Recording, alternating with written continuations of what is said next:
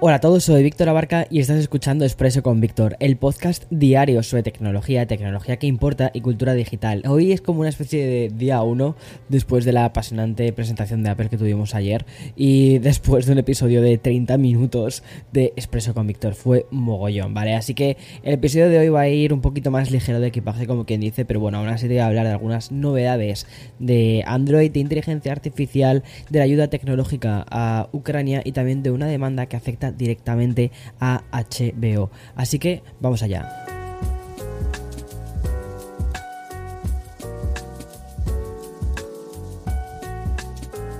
Bien, pero antes de comenzar vamos a dar paso al sponsor de este programa. Qué profesional me ha quedado eso, ¿no?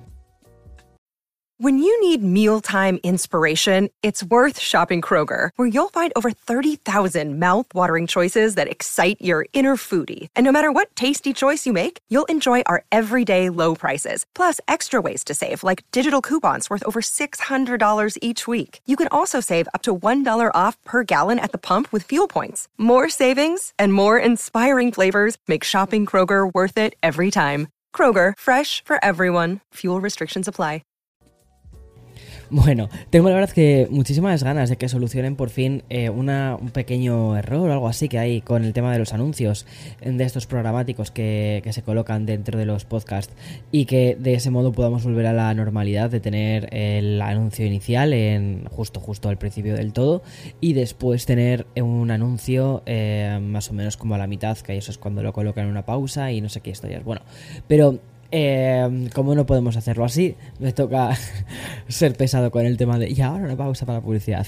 Pero bueno, en fin, como te decía al principio en la entrada, ¿vale? Hoy es el día de después de, esa keynote y como suele suceder con todos estos días de después, suele tener un pozo especial.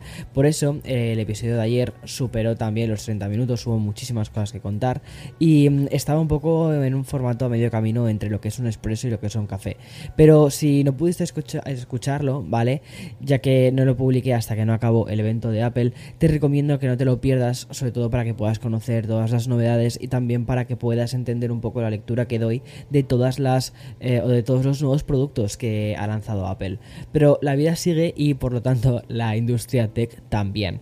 Por eso voy a contarte cosas tan interesantes como el anuncio de Google que afecta directamente a Android, porque apenas un día después de hacer pública la versión beta de Android 12L, de hecho ayer mi mi, Pixel 5 se actualizó justo con esta versión, que es una versión que lo que busca es adaptarse mejor a las tablets y a los plegables. Bueno, pues la compañía presenta una futura actualización muy interesante. Mira, seguramente en muchas ocasiones has tenido problemas con el espacio de tu teléfono y mm, aunque ahora tenemos dispositivos de más de 64 GB por lo general. Ya sabes que cuanto más tenemos al final, más memoria necesitamos porque lo terminamos llenando de todo. Bueno, pues Android va a solucionar este problema de escasez de memoria, ¿vale? Que es una especie de problema del primer mundo. Pero bueno, oye, sabes a qué me refiero, ¿no? Y va a ser con una característica que implementen próximamente. Y la verdad es que tiene muchísima lógica. Mira, es una herramienta que en principio reduciría el espacio que ocupan las aplicaciones hasta en un 60%. El funcionamiento, aunque pueda sonar algo enrevesado, de verdad que parece, o sea, es, bastante sencillo. Lo que mm, Android hará será eliminar de manera temporal algunas de las partes de la aplicación y mm, en, lugar de desinstalarla, es como si cogiese el paquete de APK del archivo, ¿vale? Y dijese, esta aplicación ya no la necesito. Entonces, en lugar de tirarla, en lugar de eliminarla, lo que haces es como comprimirla, ¿vale? Más o menos, para que tú y yo nos entendamos. Y después, cuando quieras volver a utilizarla, pues la descomprimes y ya está y de ese modo hace que eh, ocupe, ocupe mucho menos la aplicación. Y mm, este además va a ser el encargado de conservar nuestros datos hasta que, como te decía antes, decidamos volver a restaurar la aplicación. Y esta futura implementación de Android no solo nos va a beneficiar a nosotros como usuarios, sino también a los desarrolladores porque mm, al no tener que desinstalar las aplicaciones para hacer hueco, pues oye, eso mejor para ellos porque al menos siguen teniendo la aplicación dentro de tu teléfono para que cuando la necesites boom, no te dé pereza de decir, uff, ahora tengo que descargarla. No, ya está, ya tienes descargada, solo descomprimirla y punto. Bien, y nos vamos ahora a un tema tan apasionante como la inteligencia artificial, porque según he podido leer en la web de CNBC, los fundadores de LinkedIn y DeepMind han unido sus fuerzas para crear Inflection IA. Sabes que me hace muchísima gracia. Bueno, la inteligencia artificial eh, Inflection. Bueno, pues según han confirmado, se trata de una empresa que utilizaría software de inteligencia artificial para desarrollar una tecnología que nos permita hablar con los ordenadores. O sea, eh, ¿qué es esto? ¿Futuro? ¿Matrix? Pues sí. Si bien es verdad que la comunicación entre los seres humanos y la tecnología ha evolucionado exponencialmente, ahí tenemos por ejemplo a los asistentes como son Siri, Alexa o el avanzado Home, el objetivo de esta empresa va aún más allá, porque tanto la idea como el objetivo que maneja en Inflection IA es la de hablar a los ordenadores o máquinas en un lenguaje común en un plazo de 5 años, un lustro que defienden que es casi seguro, ¿vale?, que se produzca. Estos plazos se basan principalmente en la premisa que tiene la nueva compañía y tal y como han expresado a través de un comunicado oficial, defienden que la historia de la informática está plagada de ejemplos que nos llevan a la comunicación entre personas y máquinas. Por ejemplo, dicen así, y textualmente, cuando escribimos una consulta de búsqueda, simplificamos, reducimos o taquigrafiamos para que el motor de búsqueda pueda entender lo que queremos. Es verdad, eso es una cosa muy curiosa porque no sé si te pasa a ti que cuando vas a la caja de búsqueda de Google, directamente en lugar de, yo que sé, poner em, mm, cuál es la mejor película que se ha estrenado en 2022, un ejemplo, ¿eh? Pones mejor película 2022. ¿Sabes? Es como que mm, reduces todo muchísimo más. Porque dices, vale, lo que voy a hacer es poner las keywords, las palabras clave, que eso es lo que va a entender el, ordenador. Bueno, habrá que ver, ¿vale?, en qué lugar está esta nueva compañía, porque aunque maneja el capital y los conocimientos de personas que han cofundado LinkedIn, enfrente tendrán a la competencia, que son Google, que están avanzando muchísimo con todo lo que es el lenguaje natural con el tema de los ordenadores, Microsoft, que de hecho es la dueña de LinkedIn, y también tenemos a Meta empresas que además están desarrollando sus propias tecnologías justo sobre este área. Me parece muy curioso, ¿verdad? Hacia dónde estamos yendo, que mm, los seres humanos nos comuniquemos mejor con las máquinas.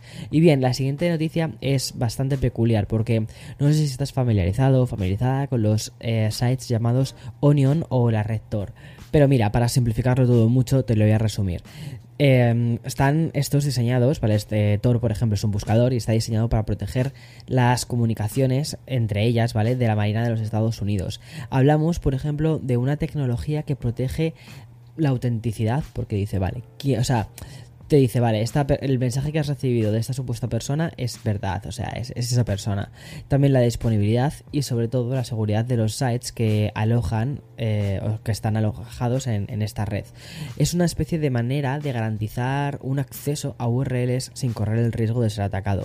Además, y citando la definición que ha hecho el medio de The Verge, dice así, Tor cifra el tráfico web y lo enruta a través de una serie de servidores para ocultar la información de identificación de los usuarios. Pues bien, la noticia relacionada con esa tecnología es que Twitter ya cuenta con su propio site dentro de la red Tor, que es una manera para que podamos acceder a esta red desde cualquier parte del mundo totalmente seguros, y aunque lo hagamos desde países donde Twitter está bloqueado.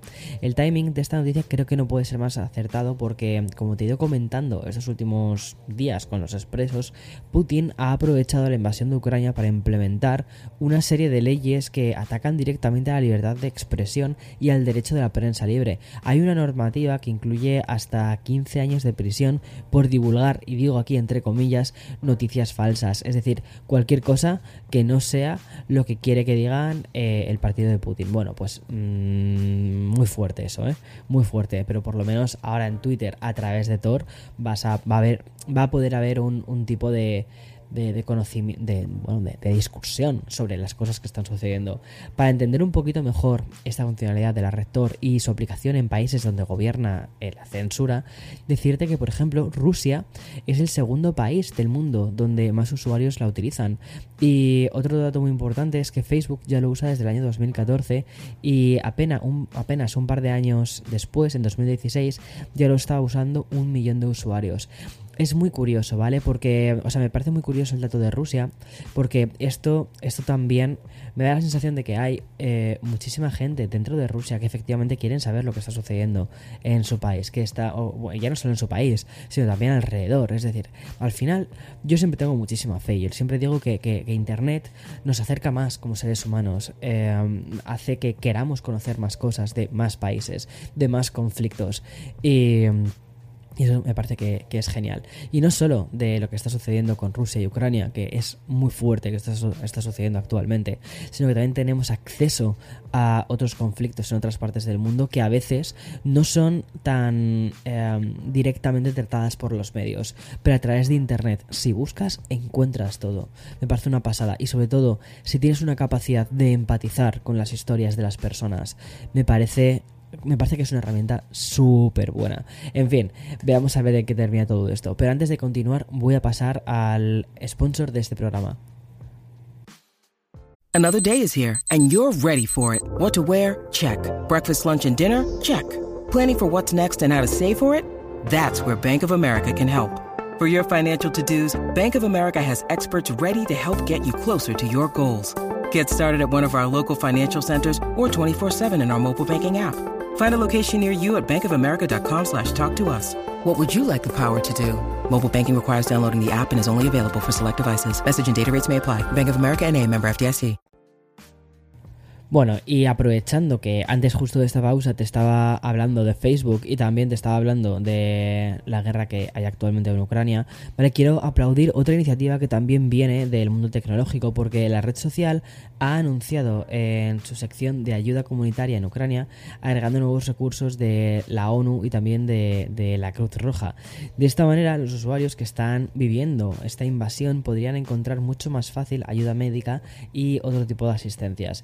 Y por bueno, otra cosa que también me llamó la atención ayer cuando estaba viendo el evento de Apple es que en la parte superior de la web eh, también tenían un banner, ¿vale? Para donar dinero. No sé si era a la. No me acuerdo, creo que era a UNICEF. También para la ayuda eh, por la crisis. Además, me, llamó la atención que utilizaron la palabra eh, crisis en Ucrania. Bueno, curioso todo esto. Y bueno, por si fuese poco, ¿vale? Este mismo Community Help ha añadido, digo, dentro de, de Facebook, ha añadido una vía de comunicación también por WhatsApp que se traslada directamente a los servicios de emergencia del país ucraniano. En esta situación ninguna ayuda sobra y yo estoy especialmente contento por ver la reacción rotunda que han tenido desde Silicon Valley porque ninguna Big Tech ha decepcionado, la verdad. O sea, muy bien, ninguna ha sido tímida en la respuesta para ayudar a Ucrania y presionar a Putin para que pare todo esto, para que haya paz por fin, ¿vale? Y otra noticia, ya un poquito cambiando el tercio de todo esto, ¿vale? Eh, está bien una noticia tecnológica es que no sé si, si, recuerdas la, empresa OnePlus. Obviamente, claro que sí que la recuerdas. Bueno, pues su fundador, cuando OnePlus, o sea, antes de que empezase a hacer una serie de cosas eh, raras, ¿vale? Sobre todo con los últimos lanzamientos. Bueno, pues su fundador, Carl, Carl Pei, el antiguo fundador de, OnePlus, pasó a otra compañía que fundó hace, hace no mucho, un año, dos años, que se llama Nothing. Y bien, ya te he hablado de los auriculares, de los Nothing Ear, que fue el, el primer producto que lanzaron.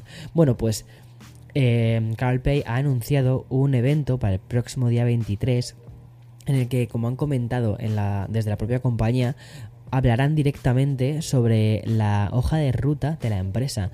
Y además se espera que presenten un rumoreado smartphone que promete ser una vuelta a los orígenes estilo OnePlus, pero dentro de, mm, de Nothing. Tengo muchísimas expectativas, ¿vale? Por ver todo lo que tienen que hacer, porque considero que el equipo que están creando desde Nothing es muy bueno. Hace no mucho te hablaba, ¿no? De mm, que el jefe de diseño de los productos de Dyson pasó a Nothing. Eh, también han estado, han sido bastante públicos con el tema de las rondas de inversión que están recibiendo, de dónde están recibiendo esta inversión, quién les está apoyando económicamente y parece ser que en este evento del próximo día 23 de marzo vamos a conocer no solo productos, sino también ver la salud financiera de la compañía. Que yo creo que esto es una cosa que también están intentando hacer para decir, oye, que no somos una compañía hiper diminuta, somos pequeños, pero que hay mucha gente que confía en nosotros. Y la verdad es que el primer producto, los Nothing Gear, están súper bien. Creo que, bueno, no hice una review de ellos, eh, a pesar de que los tengo desde Navidades, no hice una review sobre ellos, pero mm, han aparecido en diferentes vídeos de mis, de mis eh, de, reviews de los eh, teléfonos Android y tal.